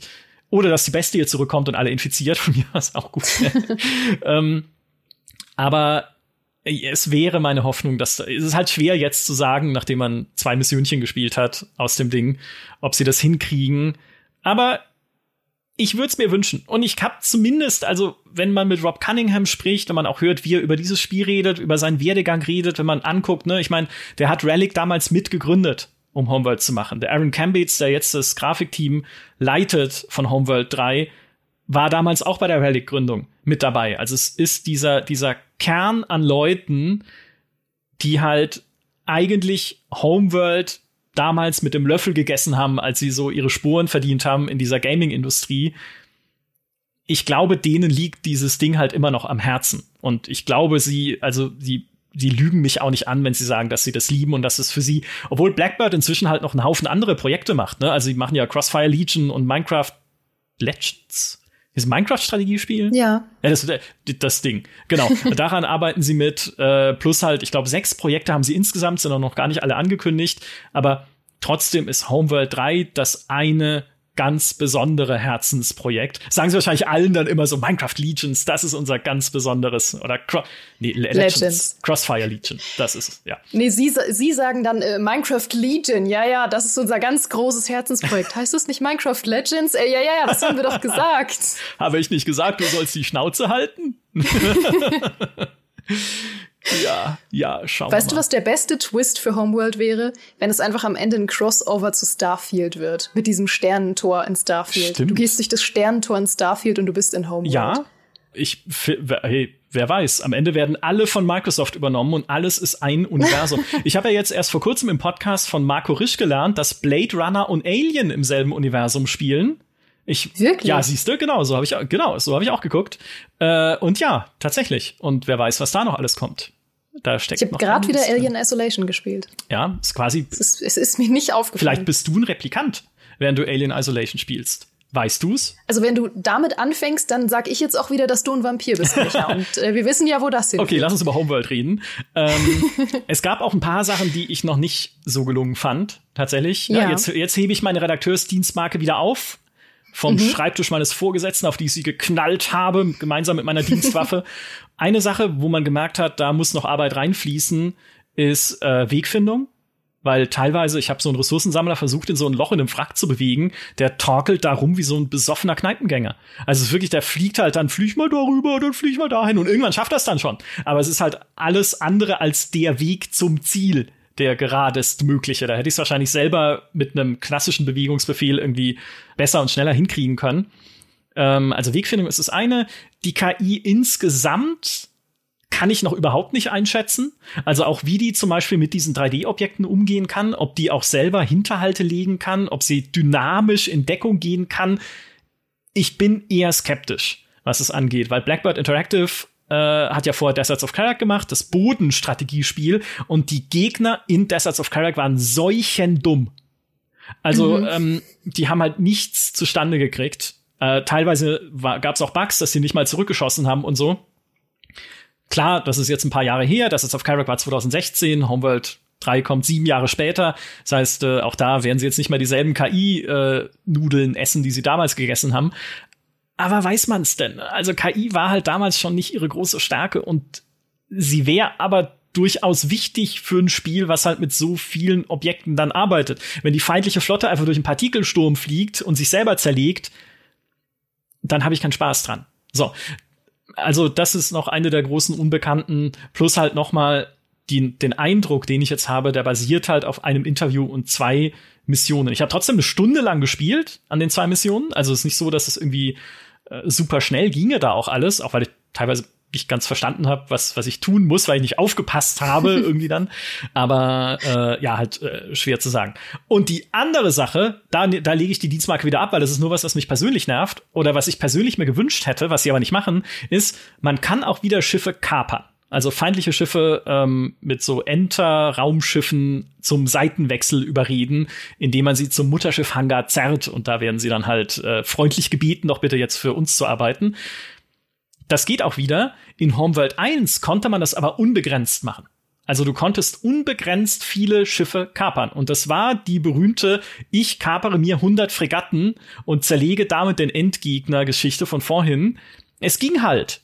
Und ich habe damals einen Sport daraus gemacht, diese 100 Fregatten auch zu kapern. Und das war nicht so leicht. Man musste genau gucken, ich nehme einen einzigen Tarnkappenjäger, bewege ihn nah genug an diesen riesigen Ball aus Fregatten, die halt irgendwie ein, auch ein Hyperraumtor bewachen oder sowas in Homeworld 1 um genau 15 oder 16 Fregatten aus dieser riesigen Formation zu lösen, die dann auf diesen Tarnkappenjäger zufliegen und dann kann ich sie mit, mit so Bergungskorvetten, die auf sie gewartet haben, schon in den richtigen Positionen entern und zum Mutterschiff zurückschleppen. Wenn es mehr wären, wäre schlecht, ne? Oder ja, also da, ich habe das extra, das, es gibt einen exakten Plan, wie das alles funktioniert. Und das erlauben sie aber. Alles festgehalten auf Diskette. Ja, genau, eben. Das Bild existiert, ja. Das erlauben sie aber nicht mehr. Schon in Homeworld 2 gab es kein unbegrenztes Kapern mehr, sondern halt, du konntest nur so viele Feinde einer bestimmten Klasse kapern, wie du auf Schiffe dieser Klasse hättest bauen können. Wo ich, da, wo ich schon dachte so, Wieso denn? Warum schränkt ihr mich denn so ein? Lasst mir doch meinen Spaß. Leute, die das so spielen wollen, können es doch so spielen. Aber lass mich doch bitte alles kapern, was nicht bei drei auf der Supernova ist. Nö, darf ich nicht. und in Homeworld 3 ist es auch wieder so. Und ich habe Rob Cunningham gesagt, ne, warum macht ihr das denn? Also, äh, ne, ich, hallo, ich, ich, Micha, sage euch, ich will unbegrenzt kapern können. Und er sagte, ja, aber ehrlich, wir haben da schon in Homeworld 1 Mist gebaut. Das war ein Exploit. Du konntest das komplette Spiel zerlegen, indem du diese Schiffe gekapert hast. Und er hat recht. Ich hab's ja gemacht. Aber es war trotzdem mhm. toll. Und äh, wir sind jetzt so verblieben, dass er für mich vielleicht noch mal persönlichen Cheat einbaut, damit ich es doch wieder machen kann. Aber das ist leider äh, nicht mehr drin. Und auch das Kapern selber fand ich jetzt in der Demo irgendwie komisch. Weil du hast jetzt kein spezielles Raumschiff mehr, das irgendwie fürs Kapern zuständig ist, wie diese Enter-Korvetten halt im, in Homeworld 1, sondern Kapern machen die Ressourcensammler. Und die Ressourcensammler sind ja diese dicken, klobigen Schiffe mit den gelangweilten Beamten an Bord, die schicken kleine Drohnen aus, die sich dann an die feindlichen Schiffe heften und sie halt zurückschleppen zum Mutterschiff. Das Problem ist, diese Drohnen können abgeschossen werden. Das ist nicht das Problem, das ist gut, ja, dann musst du halt aufpassen. Aber wenn diese Drohnen abgeschossen werden, respawnen sie sofort am Ressourcensammler und fliegen wieder los und versuchen es nochmal und nochmal und nochmal, bis halt dann vielleicht mal irgendwann dieser Ressourcensammler zerstört wird. Und das fand ich blöd, weil es einfach, äh, es ist zu leicht. Weil früher musste man halt wirklich aufpassen auf diese Kaperschiffe, wenn dir halt eins zerlegt wurde, weil du mal kurz nicht aufgepasst hast und der Gegner ist anvisiert, war das ganze Kapermanöver für einen äh, ja, für einen Fisch, weil ging ja dann nicht. Und das Problem jetzt ist halt einfach, ne, diese, diese, dass es halt einfach immer weiter geht, sozusagen. Klar können die Drohnen dann auch immer wieder abgeschossen werden, aber sie kommen halt auch immer wieder neu. Und ich fände es besser, wenn es einfach so ein Cooldown gibt, dass nachdem diese Drohnen halt einmal abgeschossen wurden, es halt dann irgendwie eine Minute, zwei Minuten dauert, bis neue entstehen, damit in der Zeit halt der Ressourcensammler abgeschossen werden kann. Ne? Also damit halt du nicht sofort den neuen Versuch bekommst. Ja, mal gucken. Mal gucken, was sie noch äh, draus machen. Das war so eine der, eine der Kleinigkeiten, die ich noch, die ich noch stören fand in der Demo. Und dann gibt's halt noch so ein paar Fragen, äh, auf die sie noch nicht antworten wollten. Ne? Äh, unter anderem eben die Frage, wer ist eigentlich jetzt konkret mein Feind in der Kampagne? Gut, vielleicht wäre es ein Spoiler, ne? deswegen gut, dass ich da keine Antwort bekommen habe. Äh, sehr witzig oder seltsam, ihr könnt es euch aussuchen, fand ich die Antwort, die ich bekommen habe, als ich gefragt habe, ob man Schiffe wieder customizen kann. Also ich meine eigenen Raumschiffe. Im ersten Homeworld konnte ich die Farben wählen und ich konnte auch zwischen zwei unterschiedlichen Fraktionen wählen. Das habe ich jetzt gefragt, wird es wieder geben? Weil in Homeworld Remaster gibt es nicht mehr. Da gab es nur noch eine Fraktion und eine Farbe, wenn ich mich recht erinnere. Äh, und die Antwort war, äh, das ist eine, eine Frage, die mehrere Ebenen hat, aber darüber können wir noch nicht sprechen. Und ich dachte so, ey, also wenn du mir jetzt sagst, das hat mehrere Ebenen, dann fängt mein Gehirn an zu arbeiten und ich stelle mir irgendwie Farb-DLCs oder Raumschiff-NFTs vor mit bestimmten mhm. Farben für meine äh, angepasste Flotte und ihr wollt nicht, dass mein Gehirn in diese Richtung denkt. Aber ja, es gibt, gibt noch keine Antwort drauf. Mal sehen, was sie damit machen. Also scheinbar geht's aber auch nicht und also eine sehr merkwürdige Antwort was das angeht. Aber die Homeworld-Community ist bestimmt auch äh, total deckungsgleich mit NFT-Fans, ja, kann ich mir vorstellen. Absolut. So, so altmodische Weltraum-Fans, so die, die lieben NFTs. Sag sowas, also wer weiß, ne? Ich meine, Homeworld wurde ja angekündigt zusammen mit einer Crowd-Investment-Kampagne auf Fig, ne? also so einer Plattform, wo man Spiele nicht normal crowdfundet, also nur finanziert, um da irgendwelche Belohnungen freizuschalten, sondern wo man in Spiele investiert, um am Gewinn beteiligt zu sein. Das heißt, es sind scheinbar, da kamen 1,5 Millionen US-Dollar damals zusammen von Leuten, die in Homeworld investieren. Das heißt, die Homeworld-Community ist scheinbar investitionsfreudig und wenn ich jetzt mal eine Ecke weiter denke, was sind denn NFTs? Investitionen. also äh, bitte kommt nicht auf dumme Ideen bei Blackbird. Es wäre, wenn da NFTs drin sind, ich weiß, wo das Studio ist in Vancouver, ich fliege dahin. Ich fliege dahin mit der Kamera und dann äh, reden wir mhm. noch mal drüber, weil äh, na also ich kann mir nicht vorstellen, dass sie das machen, aber die Antwort war halt äh, war halt super weird. Ich sollte übrigens noch ergänzen, bei dieser Fick-Kampagne wurden 1,5 Millionen US-Dollar versprochen. Also die Spieler haben gesagt, wir äh, investieren quasi 1,5 Millionen Dollar. Die wurden aber nie eingesammelt, weil Gearbox dann von Embracer übernommen wurde, von der schwedischen Gruppe, die unter anderem die Mutterfirma ist von THQ Nordic, von Koch Media, beziehungsweise Plyon, wie es jetzt heißt, Kochmete, toller, mhm. toller Name, Plyon. Irgendwo gelesen, es klingt wie, wie ein Handy-Game oder so, wie so, wie so eine Handy-Game Third-Party-Store irgendwie. Egal. so, von, von Embracer übernommen und Embracer hat gesagt, wir äh, beenden, wir stoppen diese Kampagne, weil wir keine anderen Investoren neben uns haben wollen. Ne? Wir wollen, dass Gearbox die volle Summe der Erlöse bekommt an Homeworld 3, aber dafür wurden halt diese 1,5 Millionen auch nicht eingesammelt am Ende muss man sagen, war diese Fick-Kampagne eher ein Marketing-Instrument oder so ein bisschen Community-Instrument, weil sie sagen, darüber haben sie halt auch Feedback gesammelt, was die Leute haben wollen, was sie sich so unter dem neuen Homeworld vorstellen. Ähm, aber äh, ja, äh, grundsätzlich, ne, es, es gibt Investoren in dieser Community. Es ist wie eine Anno-Bevölkerungsstufe, diese, diese äh, Homeworld-Fans, die Investoren.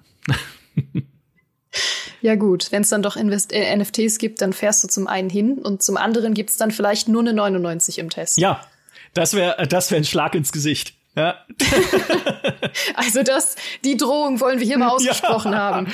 Da gibt's dann keine 100 da zück ich die, da, da, ja, genau, das ist bei aller Sympathie, ja, da zücke ich die Atombombe 99. Ja. Nein, ja, das ist da das müssen, Ende von Homeworld. klarkommen. Hier. Blackbird Interactive. Ja. Doch, ich hoffe wirklich. Also ich, ich drücke ihnen alle Daumen, dass die das einfach zu einem guten Abschluss bringen. Wie gesagt, ich glaube ihnen, dass sie es wollen. äh, was ja alleine schon mal gut ist. Blackbird ist auch kein keine äh, Pommesbude, ne, da arbeiten über 300 Menschen, das heißt, sie haben auch Ressourcen. Klar, sie haben auch sechs Projekte, an denen sie arbeiten, das relativiert es da wieder ein bisschen, mhm. in unterschiedlichen Stadien zwar, aber äh, sind auch sehr beschäftigt. Trotzdem ich glaube daran, dass die dieses Homeworld 3 zu einem guten Ende bringen. Und wie immer der Disclaimer, ob es so kommt, sehen wir, wenn es raus ist. Also, ne, wenn jetzt eure Maus schon, während ihr diesen Podcast hört, über den Vorbestellen-Button hovert, dann tut, was ihr wollt. Aber hört meine Worte. Ihr seht erst, wenn es rauskommt, wie gut es wirklich ist. Es kann immer. Jetzt musste ich den Bestellvorgang noch mal ja. abbrechen. Verdammt. Ja, ich, ich habe natürlich äh, äh, schon achtmal bestellt, einfach. Nein, Quatsch. Ähm, die die Spieleentwicklung ist halt einfach manchmal unberechenbar. Ne? Am Ende, ich meine, es wurde ja schon aufs nächste Jahr verschoben, um ihm noch Feinschliff zu geben. Wie ich in der Demo jetzt gesehen habe, auch zu Recht, ne? allein was Wegfindung angeht und sowas. Ähm, gab ein paar kleinere Clipping-Sachen noch, das fand ich jetzt nicht so schlimm, aber äh, solche Sachen. Aber es kann halt immer noch irgendein Klopper da sein. Und wenn sie wieder das Balancing irgendwie erstmal verhunzen, wie damals bei Homeworld 2, es kann alles passieren. Ich, ich hoffe es nicht, aber ich gebe hier keine Garantien. Ja, also das ist ja, das ist wie bei so einer bei so einer Aktienberatung, wenn man Leuten sagt, ja, kauft äh, dies und das, aber ohne Garantie, weil es ist ja keine Aktienberatung. Ich meine, Konzern XY sieht gut aus, aber ne, wenn ihr jetzt verarmt, weil ich euch gesagt habe, ihr sollt Homeworld vorbestellen, dann ist es nicht meine Schuld. So, ähm, also insofern ganz wichtiger Disclaimer. Und vielleicht noch eine gute Nachricht zum als allerletztes damit habe ich auch meinen Artikel begonnen auf gamestar.de. Homeworld 3, Geraldine, ich hoffe, du sitzt ja. gut und bist entspannt und so. Homeworld 3 vereinigt die Bananen- und die Flunder-Fraktion. Endlich. Micha, ich bin so froh, dass ich gesessen habe für diese Botschaft. Die Bananen- und die Flunder-Fraktion sind nämlich äh, Ja, mir also, laufen die Freudentränen über die Wangen, du siehst es. Oder willst du es erklären? Ja, ja äh, und zwar, ähm, ich werde dafür kurz, ich werde dafür kurz deine Stimme ja. annehmen. Ich werde kurz wie Micha klingen. Hi, ich bin Geraldine mit Michas Stimme. Die äh, im ersten Homeworld konnte man ja zwischen zwei unterschiedlichen Fraktionen wählen, also zwei unterschiedlichen Schiffsstilen, die deine eigene Flotte haben konnte. Und da gab es auch zwei unterschiedliche Mutterschiffe. Das eine waagerecht, äh, waagerecht, nee, aufrecht, senkrecht, horizontal? Mein Gott, äh, diese ganzen Fachbegriffe. Das eine stand sozusagen. Das, was du gerade gezeigt hast, ist senkrecht. Ja, genau, das eine, danke. Das eine stand sozusagen, wir sehen uns hier mit der Webcam, aber ihr seht uns ja nicht, ja. deswegen ich muss, ich muss das alles mit Worten erfassen hier. Ähm, das eine Mutterschiff stand senkrecht im All, aufrecht sozusagen. Das war die Banane, weil es auch so leicht gebogen war. Das war das Raumschiff, das Mutterschiff der Kushan. Und dann gab es eines, das lag flach im All. Das war die Flunder, das Mutterschiff der Taidan. Und ich sage nicht, dass Leute, die nicht die Banane gewählt haben, schlechtere Menschen sind. Aber selbst das, also auf der Packung war das aufrecht stehende Mutterschiff abgebildet. Ne? Nicht umsonst haben sie für Homeworld Remastered diese Fraktionswahl rausgenommen und das aufrechtstehende Mutterschiff genommen. In Homeworld 2 steht das Mutterschiff aufrecht. Aber jetzt, in Homeworld 3 haben erste Screenshots ein liegendes Mutterschiff gezeigt. Und ich natürlich absolut entsetzt. Wie kann man das machen? Das eine, was ich von einem guten Homeworld, vergesst alles, was ich gesagt habe. Musik, Atmosphäre, herzzerreißende Story, alles Müll. Das Mutterschiff muss stehen. Und tatsächlich gibt es einen Button im Spiel, mit dem du es aufstellen kannst und zwischen den Positionen wechseln. Also man kann es dann halt liegen und sich wieder aufstellen lassen. Es könnte sogar spielerisch sinnvoll sein, ne, mit diesen 3D-Objekten im All. Vielleicht gibt es irgendwo mal einen Engpass, wo es halt nur durchpasst, wenn es liegt oder wenn es steht. Das weiß ich nicht. Also wäre zumindest theoretisch vorstellbar mit der Struktur der Karten. Nichtsdestotrotz, hier ist endlich die Wiedervereinigung. Die Bananen und die Flunder-Fraktion fallen beide auf die Knie und haben jetzt auch beide wieder ein Homeworld, das sie äh, genießen können. Du erlebst mich sprachlos vor ja. Rührung. Ich bin auch, ich sitze jetzt nicht mehr, ich bin aufgesprungen vor Erregung. Man kann auch nicht sitzen bleiben, wenn man das hört. Also nee, es hat mich emotional so aufgewühlt. Ja. Homeworld äh, Cataclysm beziehungsweise Homeworld Emergence, wie es jetzt heißt, ist da übrigens komplett raus, denn da war dein Mutterschiff irgendwie so ein dieses Minenraumschiff, das das weder stand noch lag, das hat einfach so rumgeraumschifft. Hm. Das ist ja völliger ja, Quatsch. Total. Wie kommt man auf sowas? Also ich bin in ja. Rage.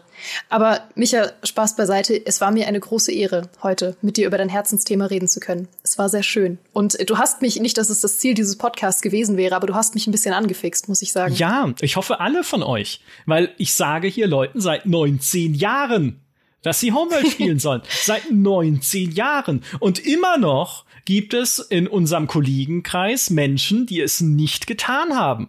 Selbst hier, wo ich Leute mhm. direkt beeinflussen kann, indem ich an ihrem Schreibtisch stehe mit meinem meiner kleinen Statue des Bananenmutterschiffs, denn die habe ich, und sage hier, spiel es. Es ist toll. Es ist eines der besten Spiele und atmosphärischsten Spiele, insbesondere im Strategiegenre, die jemals gemacht wurden. Selbst dann schauen mir Leute ins Gesicht und sagen, ja, nee, ich spiele jetzt Rainbow Six Siege oder so ein Quatsch. Ja? so, also äh, äh, jeder, jeder Mensch, der Homeworld spielt, macht's richtig. Und damit endet diese besondere Gamescom-Folge. Meine Wäsche ist fertig, eure hoffentlich auch, und ich habe es im Podcast nicht zugeben wollen, aber vielleicht habe ich mich tatsächlich gerade ein bisschen angefangen für Raumschiffe zu begeistern. Wie auch immer Micha das geschafft hat. Ich bin jedenfalls schon sehr gespannt auf nächstes Jahr, wenn Homeworld 3 erscheint und ich dann statt Micha den Test übernehme. Spaß natürlich. Ähm, noch mehr Gamescom-Highlights gibt es für euch in unseren anderen Gamescom-Spezialpodcasts und als VOD unserer Livestreams auf unserem Twitch-Kanal Monsters and Explosions. Noch mehr Homeworld 3 gibt es in Michas großem Preview-Artikel auf gamestar.de und natürlich wird es auch ein Video dazu geben.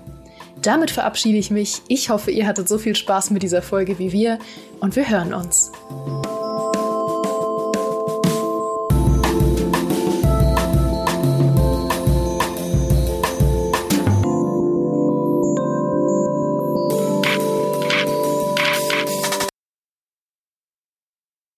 Buja! Schön. Oh nein, ich habe mich aufgenommen. Haha. ah, ah, der Klassiker. Ah,